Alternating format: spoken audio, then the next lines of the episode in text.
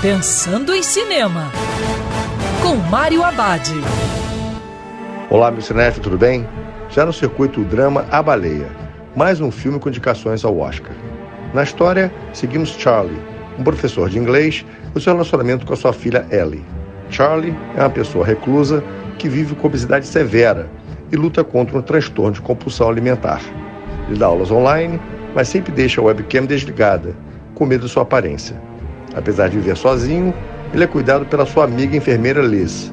Mesmo assim, ele é sozinho, convivendo diariamente apenas com a culpa por ter abandonado Ellie com sua mãe, ao se apaixonar por outra mulher.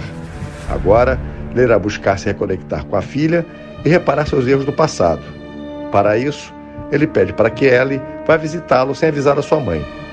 Ela aceita com a única condição de que ele ajude a reescrever uma redação para a escola. O grande destaque de A Baleia é a boa performance do ator Brendan Fraser, apesar que todo elenco tem sua chance de brilhar. E lembrando que cinema é para ser visto dentro do cinema.